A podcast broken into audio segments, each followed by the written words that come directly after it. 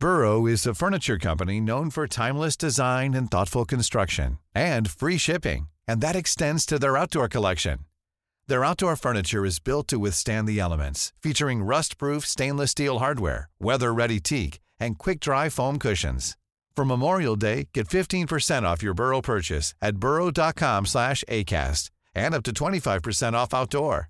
That's up to 25% off outdoor furniture at burrow.com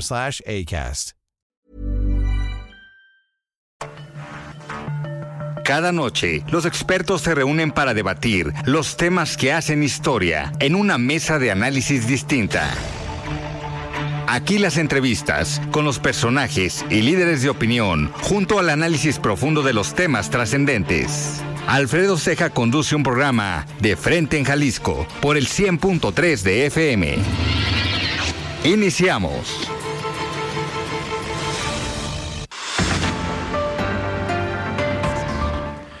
Hola, ¿qué tal? Muy buenas noches. Bienvenidos a una emisión más de De Frente en Jalisco, aquí en Heraldo Radio Jalisco. Hoy martes 10 de octubre quiero agradecer como todos los días en los controles técnicos a Antonio Luna, en la producción y redacción de este espacio a Ricardo Gómez y recordarles nuestro número de WhatsApp para que se comuniquen con nosotros el 3330 1779 66. El día de hoy vamos a tener una mesa especial por el evento que se llevará a cabo pasado mañana o desde mañana en la noche, como es la, la romería. Estarán aquí con nosotros María Gómez Rueda, y es coordinadora de construcción de comunidad en el Ayuntamiento de Zapopan, así como el comandante Hugo Villagrana de la comisaría de Zapopan, quien es el responsable de todo el operativo de la romería. También en el segundo bloque vamos a platicar con el diputado federal de Movimiento Ciudadano, Manuel Herrera Vega, con motivo de la comparecencia el día de ayer del director de Pemex y el día de hoy de la secretaria de Economía en la Cámara de Diputados. Como cada martes, vamos a escuchar el comentario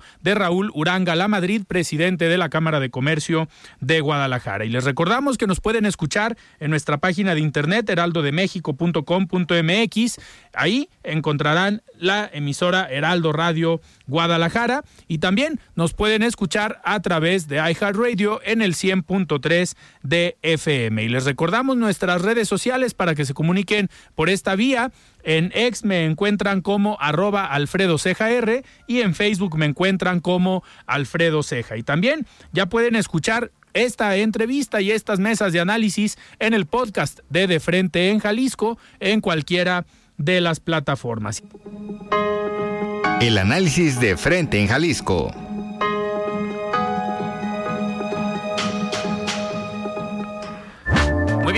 Son las 7 de la noche con 6 minutos y antes de arrancar esta mesa vamos a escuchar el comentario de Raúl Uranga Madrid, presidente de la Cámara de Comercio de Guadalajara. Estimado Raúl, ¿cómo estás? Buenas noches. Muy buenas noches para ti, Alfredo, y para tu apreciada audiencia que sigue de frente en Jalisco, un programa de Heraldo Radio. La semana pasada anunciamos algo que es de interés para todas y todos, la nueva edición del Buen Fin, el fin de semana más barato del año. Esta iniciativa cumple 13 años de impulsar el desarrollo económico en México, Jalisco y en Guadalajara, y también de generar compras más inteligentes por parte de los consumidores. Para esta nueva edición, que se llevará a cabo del 17 al 20 de noviembre, tenemos grandes expectativas Esperamos que la derrama económica en el área metropolitana de Guadalajara ronde los 5.400 millones de pesos.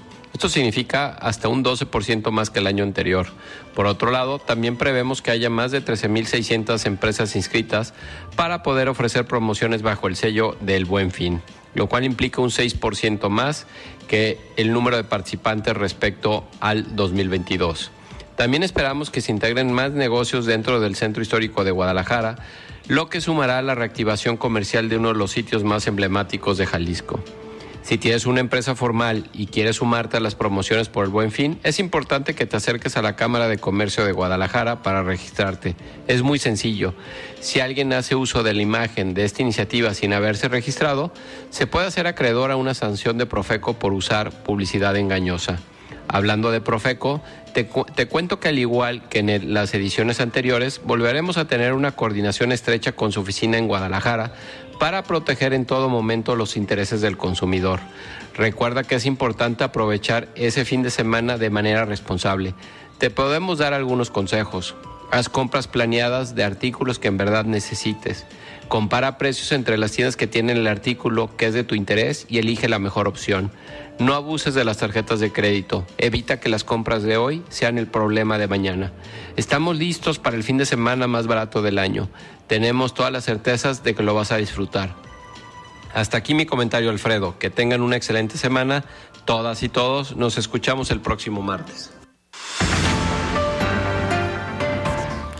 Muy bien, muchísimas gracias Raúl por este comentario y son las 7 de la noche con 8 minutos y arrancamos esta mesa sobre el tema de la romería de la Virgen de Zapopan. Me da muchísimo gusto recibir aquí en cabina a María Gómez Rueda y es coordinadora de construcción de comunidad en el Ayuntamiento de Zapopan. Estimada María, ¿cómo estás? Buenas noches. Con un gustazo de estar por acá de nuevo, Alfredo, un gusto compartir este programa con ustedes, comandante también. Y pues aquí listísimos para la romería, ya empieza todo mañana. Perfecto. Y también me da muchísimo gusto recibir aquí en cabina al comandante Hugo Villagrana de la comisaría de Zapopan. Comandante, ¿cómo estás? Buenas noches. Bien, bien, buenas noches. Muchas gracias. Gracias por invitarnos. Muchísimas gracias. Pues sin duda un tema muy importante para la ciudad, una celebración bastante, yo creo que de las más eh, importantes donde se paraliza prácticamente eh, la, ciudad eh, tanto por el recorrido como por el número de feligreses y el número de danzantes que vienen a esta, a esta romería. Me gustaría empezar eh, preguntándote, María, ¿qué es lo que hacen desde la coordinación de construcción de comunidad para organizar este evento? Porque al final es un evento que eh, en el que participan dos municipios, sale desde la Basílica, perdón, desde la Catedral hasta llegar a la Basílica de Zapopan. Entonces, debe haber una muy buena coordinación entre Zapopan y Guadalajara. Sí, pues bueno, dije que mañana empieza todo, pero realmente en cuanto termina una romería empieza la otra. O sea, empezamos los trabajos desde febrero del año pasado. Estamos eh, por, por celebrar el número 282 edición de la romería. La romería de Zapopan comenzó en 1734 esta tradición que ahora es del 2018 Patrimonio Cultural Inmaterial de la Humanidad por la UNESCO. Y lo que nos toca a nosotros y a nosotros como autoridades es hacer que esa tradición se siga preservando, que el patrimonio cultural se siga pues trascendiendo y que no sean solo 282 años, 300, 400, sino que siga de generación en generación. Y, pues bueno, lo que nos toca a nosotras y nosotros como gobierno es hacer que las más de dos millones de personas que acuden a la romería cada año, que mencionabas que es importante para nuestra ciudad, pero hemos estado platicando sobre la importancia de la romería y, e incluso si lo vemos desde un panorama internacional, en el, en el, pues en las comunidades católicas es la celebración que reúne a más personas en todo el mundo. O sea, está la Virgen de Fátima, está la Virgen de Guadalupe en Ciudad de México, pero no hay una celebración eh, religiosa y cultural que reúna a más personas que la romería en un mismo día. O sea, la peculiaridad de esta, de esta tradición es que pues reúne a más de dos millones de personas. O sea, imagínate, en Zapopan viven alrededor de un millón cuatrocientos mil habitantes en toda la ciudad. Y ese día, el 12 de octubre, todo el mundo, todas las autoridades estatales del gobierno de Guadalajara, del gobierno de Zapopan, nos ponemos a trabajar para poder garantizar la seguridad de todas las personas que van. Es nuestra chamba, o sea, poder hacer que las personas que asisten a la romería tengan seguridad. Aquí obviamente eh, muchísimo es lo que tienen que ver de parte de comisaría de Zapopan, de protección civil.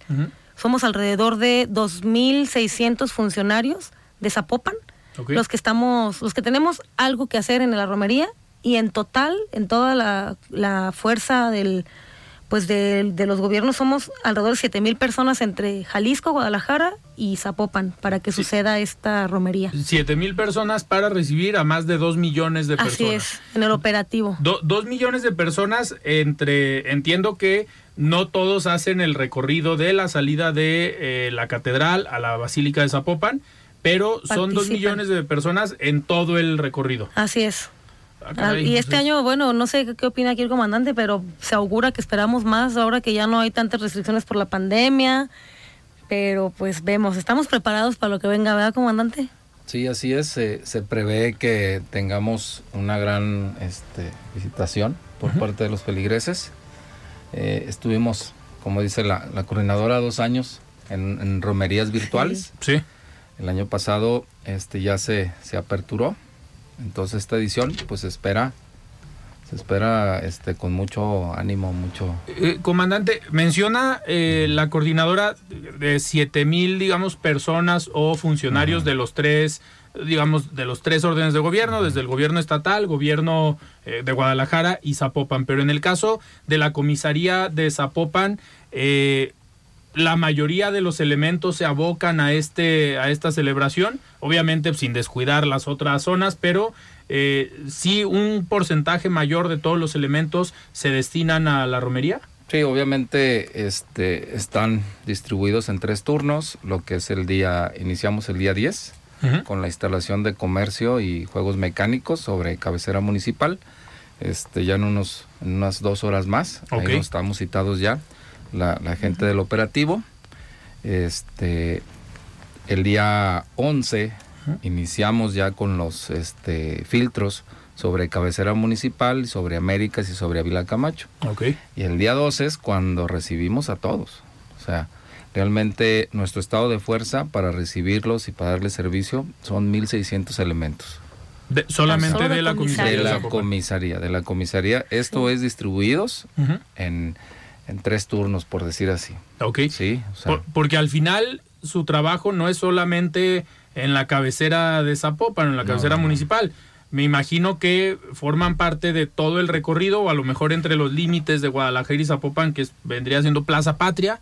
Sí, eh, ya es a partir de ahí. Así es, nosotros la recibimos en Plaza Patria y Américas. Y se conduce hacia los arcos y los arcos por el andador 20 de noviembre hacia la basílica. Obviamente no descuidamos la vigilancia en todo el municipio. Claro. Y pues hay que agregarle que traemos este servicios como las fiestas de octubre.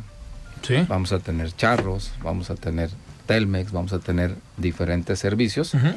Y pues tenemos que octubre es un, un mes de, de muchos servicios. cargadito de, trabajo. así es. Pero, eh, a ver, comisario, comandante. perdón, ya, ya, ya, ya lo estoy promoviendo para la siguiente administración.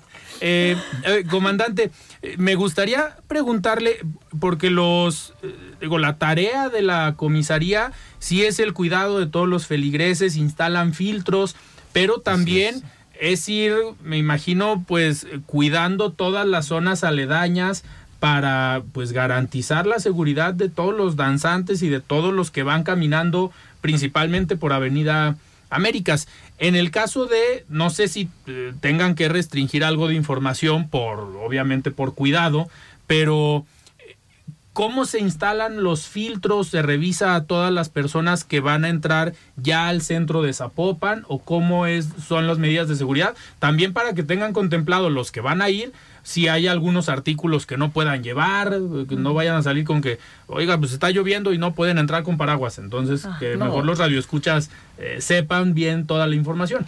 Obviamente los artículos restringidos son los de, normalmente son los que siempre les pedimos que no lleven armas, que no lleven este cuchillos, que no lleven objetos punzocortantes, sí, que puedan ser este elemento de alguna agresión para otras personas y este sobre todo les pedimos que estén muy pendientes de los cierres viales, ¿sí? Que es lo que más nos complica este en cabecera municipal, ¿sí? Porque la gente este se desespera, muy desesperada. Entonces, a partir del día 11 de las 23 horas vamos a tener el cierre vial en cabecera municipal y asimismo este en la ruta de Américas, ¿sí? Y sobre todo Ávila Camacho, que la gente no se olvida de Ávila Camacho y sigue caminando por Ávila Camacho y ah, sí. entonces a pesar de que la digamos eh, la Virgen la ruta. oficial digamos va por todo Américas que pasa aquí a una cuadra porque agarran saliendo de Catedral agarran ah, Juárez, Vallarta Unión y Américas Unión. Y hasta el, y centro, hasta de el centro de Zapopan. Pero también en Ávila Camacho eh, se tiene... La gente no se olvida. Claro. La verdad es que la gente no se olvida y tenemos que poner un operativo para la calle, para la Avenida Américas y otro operativo para la Avenida Ávila Camacho. ¿Cómo, cómo distribuyen? Eh, me llama mucho la atención porque recibir a dos millones de personas pues no es cosa menor y en un diámetro de la cabecera municipal o del centro de Zapopan, eh, ¿cuántos elementos de los 1600 que comentas? ¿Cuántos se concentran ya al final cuando está pues todo lleno la Plaza de las Américas? ¿Sí es Plaza de las Américas? Eh, se concentran ahí la mayor parte de los elementos, me imagino. En el mayor, este, eh, ¿cómo se llama? Mientras está la misa, mientras estamos... El punto más ágil de, la, Así es, así como lo, como lo menciona la, coordinadora. Este, tenemos alrededor de 800 elementos en la Plaza de las Américas y en los filtros y no descuidamos obviamente hasta lo que es Avenida Patria, hacia arriba y lo que es la cabecera municipal. Pues, sin duda un tema todo un reto, ¿no? Cada año me imagino, María, la organización de esto desde la coordinación y obviamente el trabajo conjunto con la comisaría. Sí, eh, afortunadamente todos los equipos que participamos en la romería tenemos muy claro qué les toca hacer a cada quien. O sea, la verdad es que eh, tantos años de la romería y un gobierno y otro y es la tradición que pues que más pues que más le apuesta el municipio para poder conservar. No es tan difícil porque todas las personas saben hacer equipo y cada quien ya sabemos lo que tenemos que hacer. Desde el gobierno estatal, desde el gobierno de Guadalajara, todos los años mejoramos, o sea, todos los años, una vez que termina una romería, hacemos una retroalimentación para ver qué nos hizo falta y en qué podemos mejorar y siempre hay áreas de oportunidad.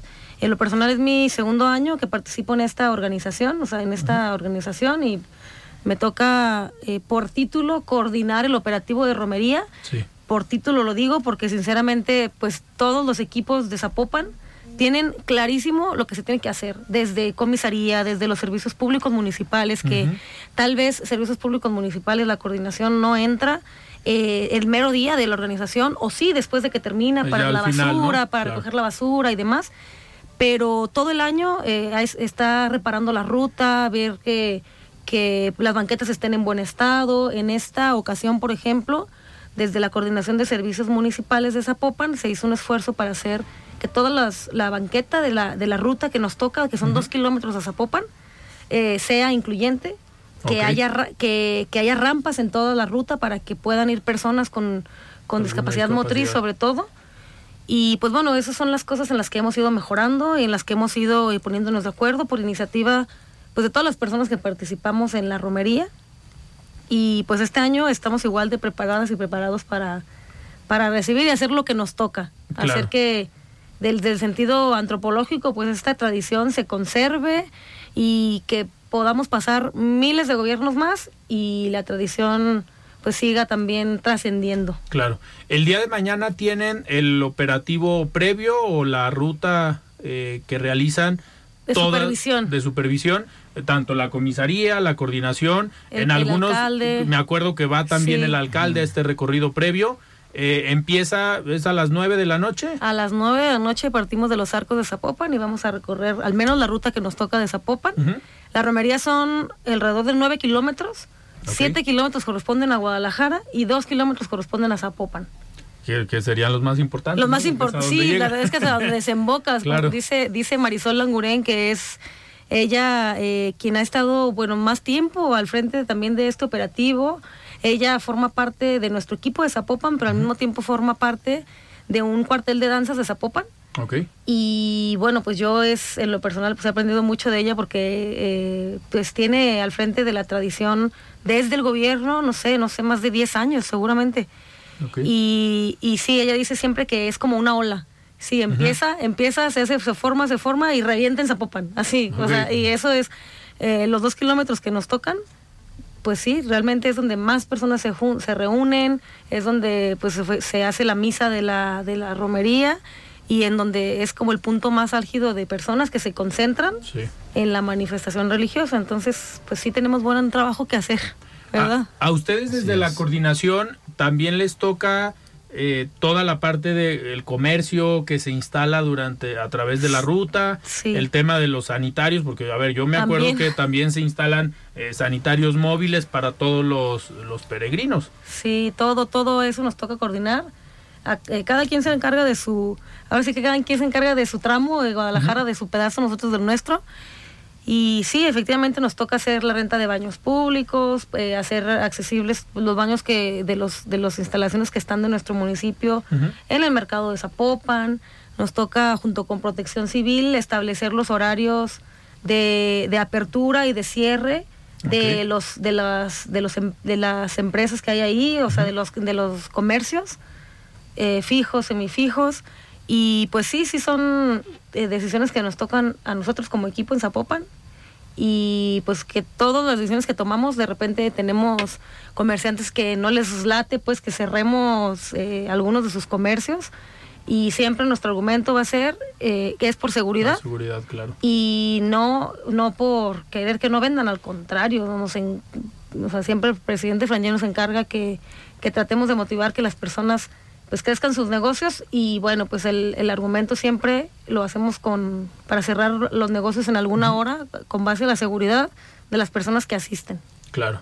Eh, comandante, una última pregunta. En este operativo que empiezan desde el día de mañana en la noche, eh, todo el número de elementos que participan, ya lo comentó, pero participan los diferentes escuadrones, tanto policía montada, los que andan en motocicleta, o los que andan también en vehículo. No sé si tengan algunos otros. Sé que, por ejemplo, la policía de Zapopan tiene esta parte del escuadrón con drones, que me imagino que también es un elemento importante durante este operativo. Sí, la comisaría participan eh, diversos este, agrupamientos y como usted lo dice, eh, la, policía montada eh, se hace cargo de cubrir algunos los dos filtros más importantes que es el, disloque del, de los este de los romeros ¿sí? y aparte este nos apoya en el canal de Avenida Patria porque va mucha gente a caballo ese día el 11 y el 12 y ellos atienden a esas personas. Ok. Entonces, y este está el héroe, que es el que resguarda la, a la imagen de los arcos hacia el atrio. Está el escuadrón canino, que es el que resguarda el estacionamiento, el atrio y la basílica. Con ellos se, hacen cargo de la búsqueda de artefactos explosivos como protocolo, ¿sí? Y están diversos agrupamientos, ¿sí? Que nos apoyan en, en su especialización. Ok, pues al final es todo un proceso, como comentas, María, es la, digamos, el evento religioso más importante o con una mayor concentración eh, de personas, pero si lo, yo creo que no tiene comparación ni siquiera con cualquier otro tipo de evento, ¿no? En la zona metropolitana de Guadalajara, en cuanto a concentración de personas, yo creo que no, ¿verdad? No, no creo, o sea, no, creo, estoy seguro que no tiene comparación.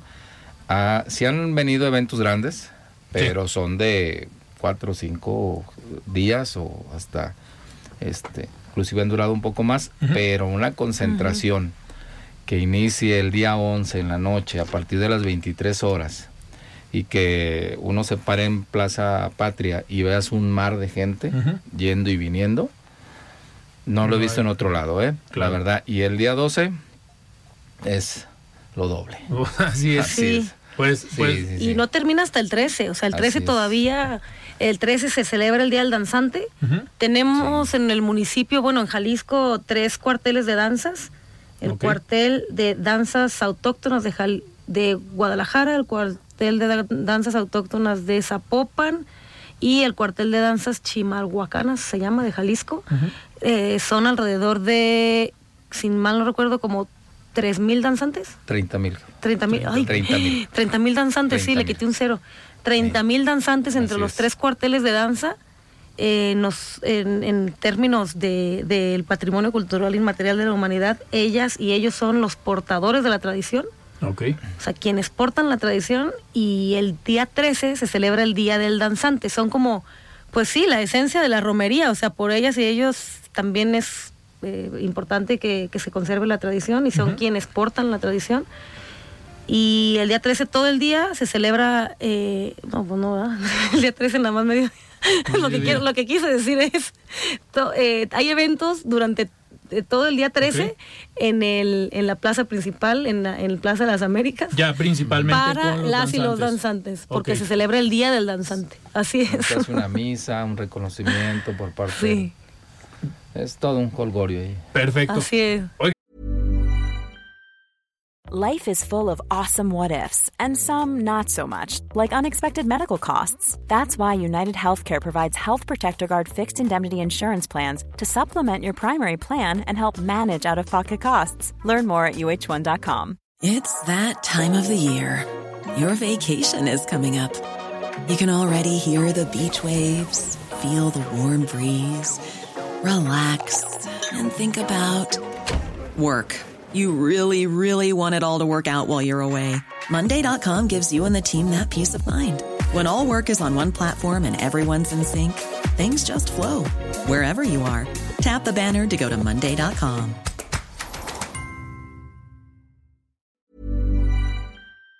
Pues tenemos que, ir a un corte, pero regresando vamos a platicar unos minutos con eh, Manuel Herrera Vega y vamos a terminar con algunos temas de la coordinación de construcción de comunidad. Pero comandante, le agradezco que haya venido aquí a de frente en Jalisco a explicarnos pues toda la responsabilidad, el reto y el pues el compromiso que tiene la comisaría y toda la policía de Zapopan con este con este tipo de eventos de, pues tan importantes para el estado. Muchísimas gracias. Gracias a ustedes por invitarnos. Muy bien, pues nosotros platicamos con el comandante Hugo Villagrana de la comisaría de Zapopan, responsable de este operativo de la romería en este año. Vamos a un corte y regresamos.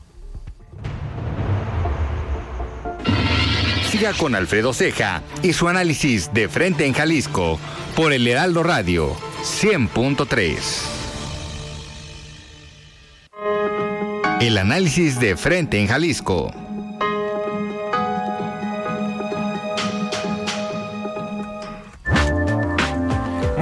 Muy bien, muchísimas gracias. Estamos de regreso aquí en De Frente en Jalisco.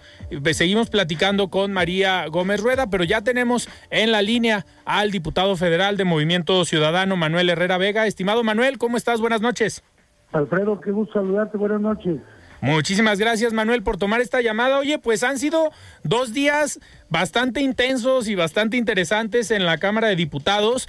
El día de ayer, eh, digo, la intención de platicar el día de hoy contigo es porque ayer eh, a veces pues me gusta ver las sesiones tanto de los ayuntamientos como de la Cámara de Diputados. A veces ponemos el canal del Congreso y me llamó mucho la atención que de hecho eh, mañana eh, publico una columna sobre esta comparecencia del director de Pemex, de Octavio Romero Oropesa, eh, pues una comparecencia, Manuel, que la verdad da pena el nivel de, del personaje, la seguridad o el, ¿cómo? No sé si, si llamarle, pues la desfachatez de llegar a una comparecencia donde se supone que va a rendir cuentas el señor, pero llega pues con una postura bastante eh, soberbia respondiendo a los diputados. Eh, vi precisamente tu participación y en una de sus respuestas fue, pues usted ya tiene la información y ahí revísela. A ver, ese tipo de respuestas por parte de un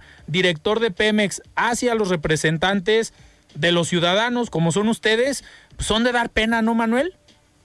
Totalmente, Alfredo.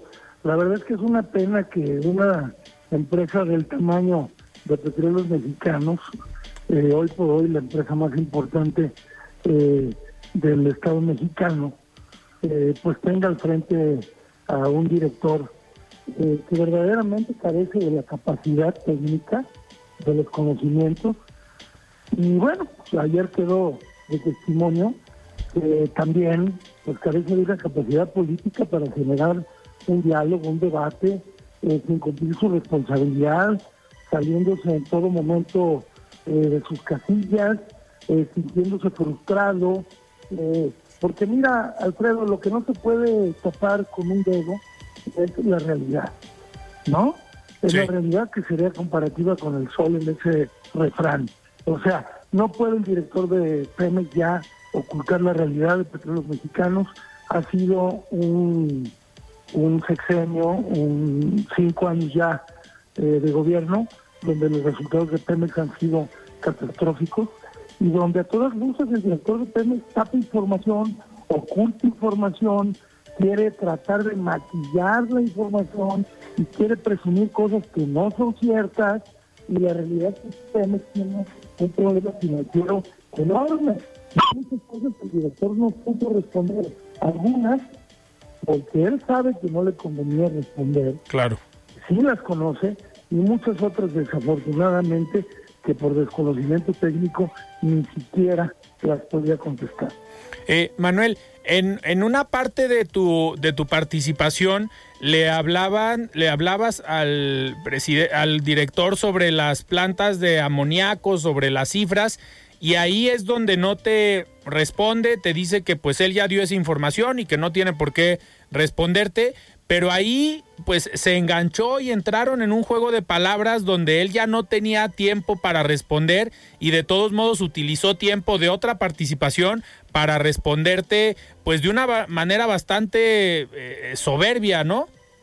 Pues lo que pasa, Alfredo, es que al final no respondió.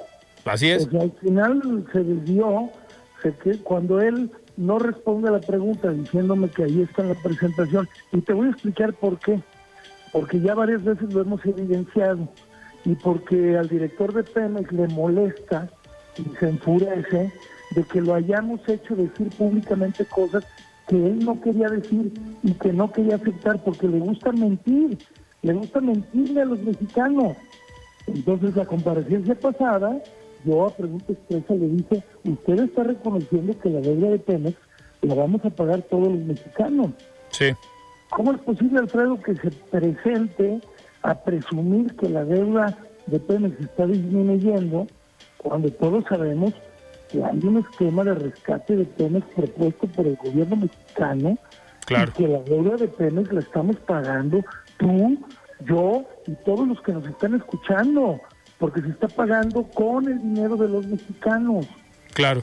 Una empresa que ha tenido un pésimo manejo. Entonces, cuando yo le pregunto sobre los fertilizantes, sobre la producción de amoníaco, donde se han invertido cantidades de, dinero estratosféricas que él no quiso decir, donde se invirtieron en cuatro plantas que no han operado más que una y que no está produciendo lo suficiente. No hay una relación verdaderamente productiva entre lo que se está produciendo y lo que se ha invertido.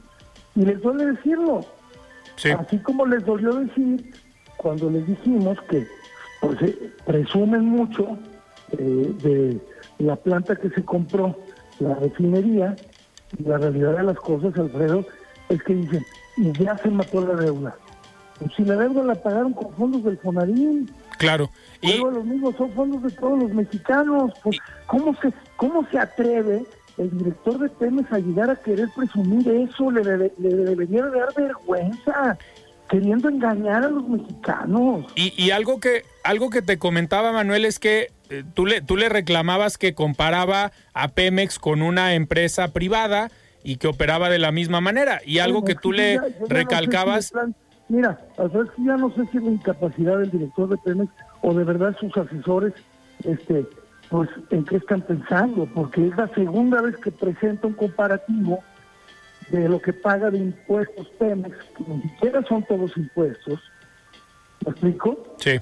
Y comparado con algunas empresas, por respeto no voy a mencionar sus nombres, pero que es una, a ver, es una tontería, a ver, es una cosa totalmente fuera de lugar.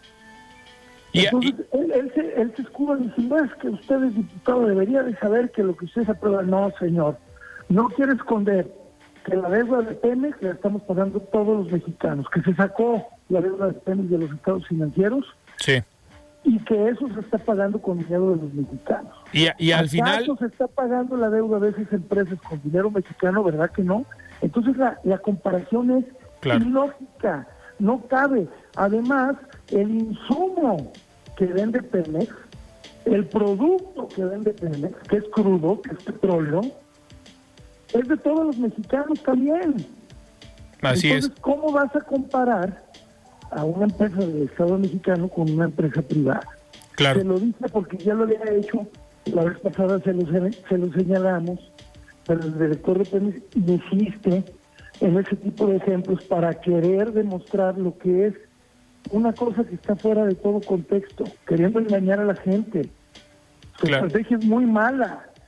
Oye, Manuel, y aparte, digo, algo que hay que aclarar y creo que vale la pena decir de esta estrategia del gobierno federal, donde decían que la preparación o la capacidad no respondería al perfil de los de los servidores públicos donde hablaban más que servía más la lealtad, pues este 80 o 90% de lealtad frente a la profesión que tiene cada uno de los servidores públicos, pues el director de Pemex es ingeniero agrónomo. Yo creo que ya desde ahí entendemos por qué eh, la poca capacidad para responder ante las preguntas que les estaban haciendo ustedes. Claro, bueno, yo creo que ese es un gran ejemplo, ¿no?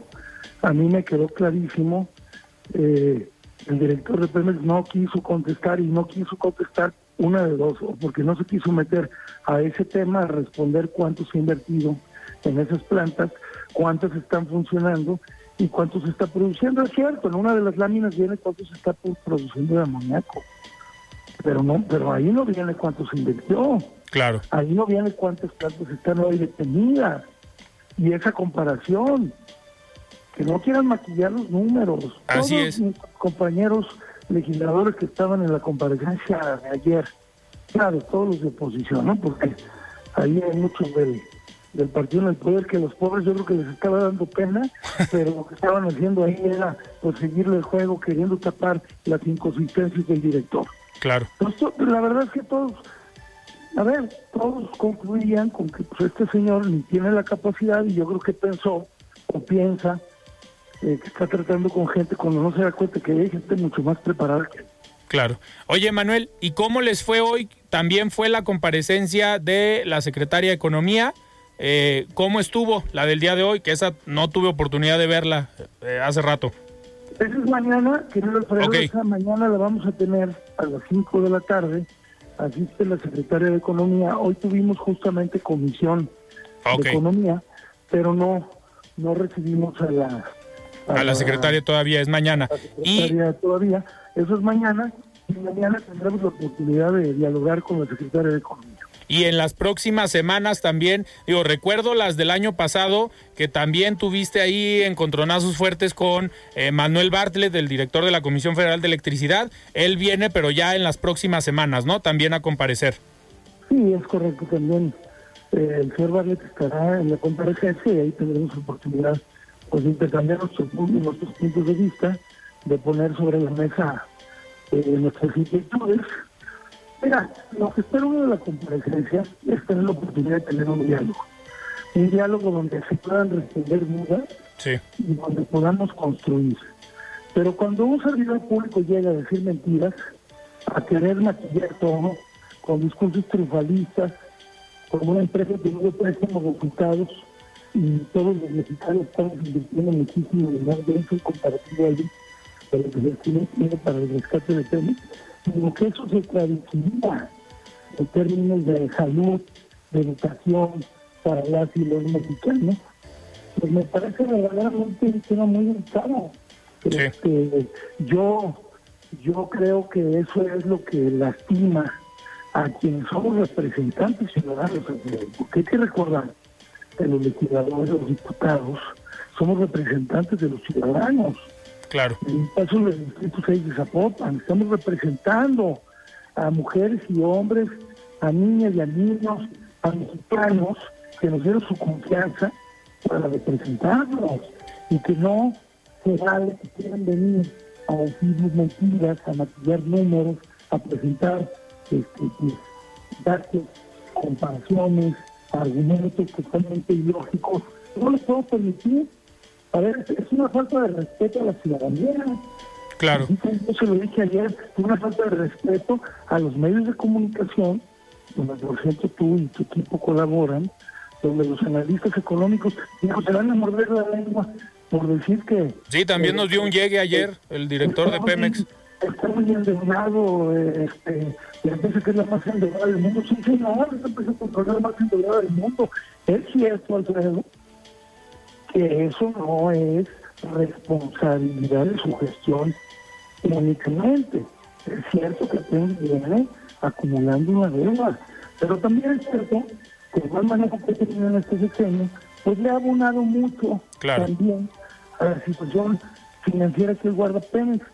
Y tampoco supo responder por qué no se está pagando los proveedores.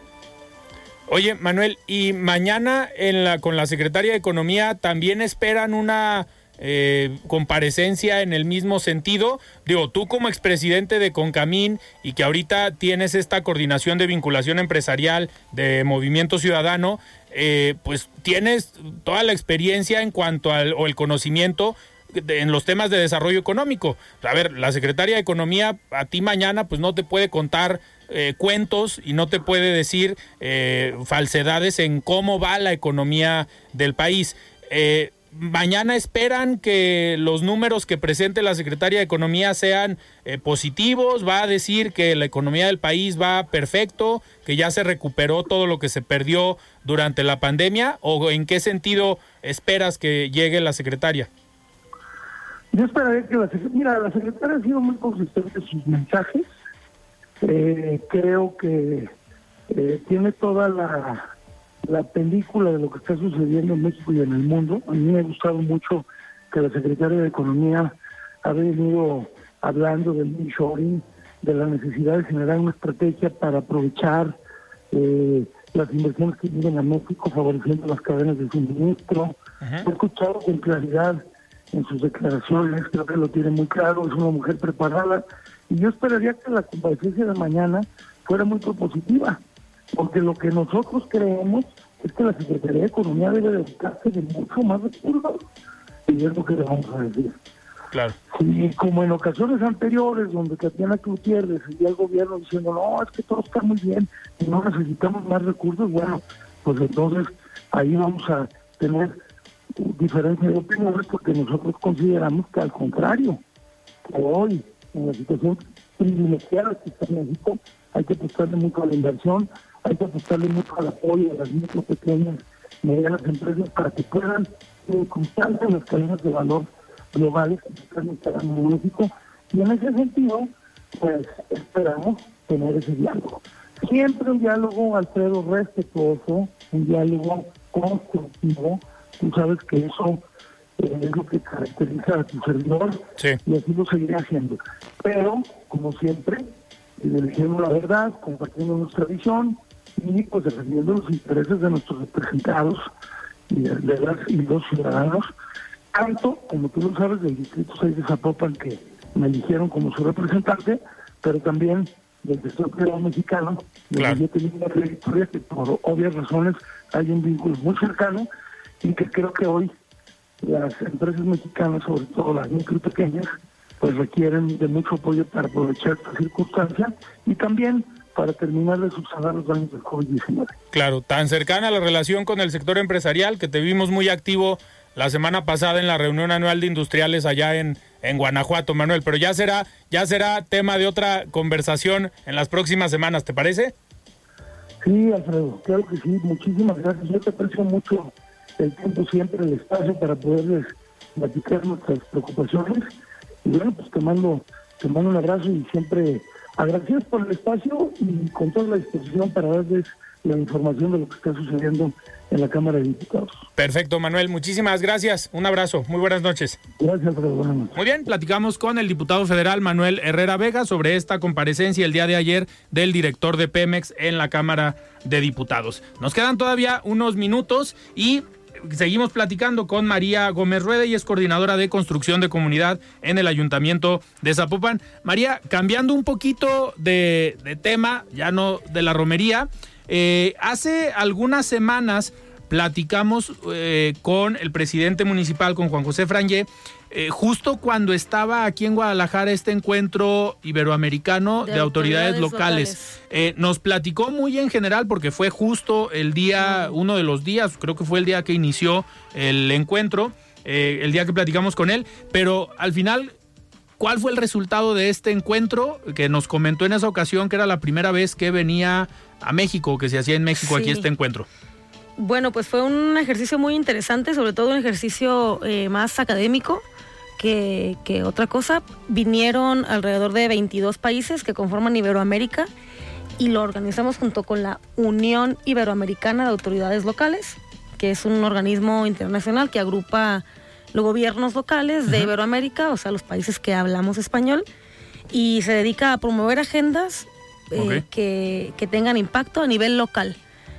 Y pues bueno, nos tocó, buscamos la sede, o sea, buscamos la sede desde hace un año, fuimos a, a España, fuimos a Madrid, eh, un, equipo de Zapopan, firmamos un convenio y nos propusimos para ser sede del encuentro número 24 iberoamericano de autoridades locales y el tema en el cual eh, venimos a discutir, a compartir ideas y buenas prácticas entre países, sobre todo pues con contextos parecidos a los, a los nuestros en Latinoamérica. El tema fue ciudades amigables para las niñas y los niños. Cómo construir y cómo hacer políticas públicas que tuvieran perspectiva de infancias. Y pues bueno, resulta que después de hacer este ejercicio que duró cuatro días, con el hotel, el hotel sede fue el Hard Rock, vinieron alrededor de 100 autoridades eh, locales, desde presidentes municipales, regidurías, eh, jefes de alguna de las áreas encargadas de niñez y demás.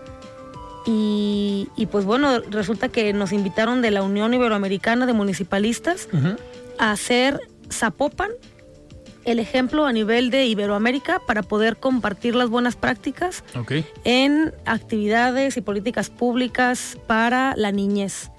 E, es decir, están reconociendo las autoridades o en este encuentro que, Zapopan es el que va más avanzado. Sí, que somos en, Iberoamérica el país, el país, perdón, el municipio. Que más actividades, más acciones, más programas, más políticas públicas tiene a favor de la niñez y ya tenemos pues una política pública consolidada que se puede medir, que eh, una cosa importante que pudimos también pues probar, porque también estuvimos como medio a prueba eh, de manera personal, como, como, una autocrítica, porque vinieron de UNICEF México, UNICEF España, ONU y ONU Mujeres, a poder eh, hacer un ejercicio donde pues ellos mismos nos evalúen y también nos refuercen y nos propongan nuevas actividades para poder fortalecer nuestra visión de niñez con la que con la que construimos pues el gobierno que tenemos. Eh, de estas eh, buenas prácticas o de lo que compartieron de otros municipios, de pues, obviamente de otros países, eh, ¿hubo algo que te haya llamado a ti la atención y que hayas dicho, oye, esto no lo tenemos que traer a Zapopan, a pesar de Zapopan ser los más avanzados, pero seguramente hay buenas prácticas que podemos seguir adoptando? Sí, claro, sobre todo eh, en programas de salud mental para las niñas y para los niños, programas de prevención del abuso sexual infantil, de prevención del embarazo infantil y adolescente. O sea, son, son de los temas que, que, estamos desarrollando. Por supuesto que aunque somos de los que vamos a la, al frente en esto, en este, en esta agenda, eh, pues nos falta todavía mucho por hacer y es lo que vamos a ir consolidando. O sea, a partir de este encuentro que fue aquí, nos hicieron la propuesta de ir a Chile, vamos a ir a, a Chile, a Valdivia. ¿Valparaíso? Valdivia, creo. Ay, ahorita te digo cómo se llama. Bueno, aquí vamos a ir a Chile y vamos a, ir a conformar oficialmente la red de municipios de Iberoamérica por, eh, por las infancias. Y Zapopan va a ser quien la lidere. Perfecto. Pues sin duda, buenos resultados de tanto de la coordinación como de todo el ayuntamiento de Zapopan y pues le están haciendo honor a este, pues a este eslogan que tienen de ser la ciudad de las niñas y de los niños. Eh, aquí en Jalisco y en nuestro país. Así es, somos la primera de México que tiene esa política pública. Muy bien, ¿para cuándo van a Chile? Valdivia, sí se estaba bien. A Valdivia, Chile, vamos del 4 al 7 de diciembre. Ok. A poder a inaugurar esta, esta red de Iberoamérica que vamos a hacer, pues Zapopan va a ser el líder de la red y, y pues bueno, la idea es uno, poder aprender pero también pues dar a conocer nuestro municipio. Claro. Si era como un asunto general, las personas que vinieron, estoy segura que el 99% de las personas que vinieron jamás habían escuchado hablar de Zapopan. Se, y ya se lo llevaron. Se sorprendieron, les encantó nuestra ciudad, y lo que más se les dificultó fue decir Zapopan, todo el mundo decía con acento en la A, Zapopan. Ok. pero, pero fue su mayor reto. Y el punto es eso, que conozcan nuestra ciudad, que sepan lo que, lo que estamos haciendo y, pues aquí pues seguir continuar con esta red que ya que ya abrimos para internacionalizar también pues nuestro municipio. Perfecto, María. Pues te estaremos invitando ya en diciembre cuando regreses de Chile, pero muchísimas gracias por haber venido el día de hoy. Con muchísimo gusto. Muchísimas gracias y mucho gusto de compartir esta noche con ustedes. Perfecto, platicamos con María Gómez Rueda y es coordinadora de construcción de comunidad en el Ayuntamiento de Zapopa. Nosotros nos despedimos, yo soy Alfredo Ceja, muy buenas noches.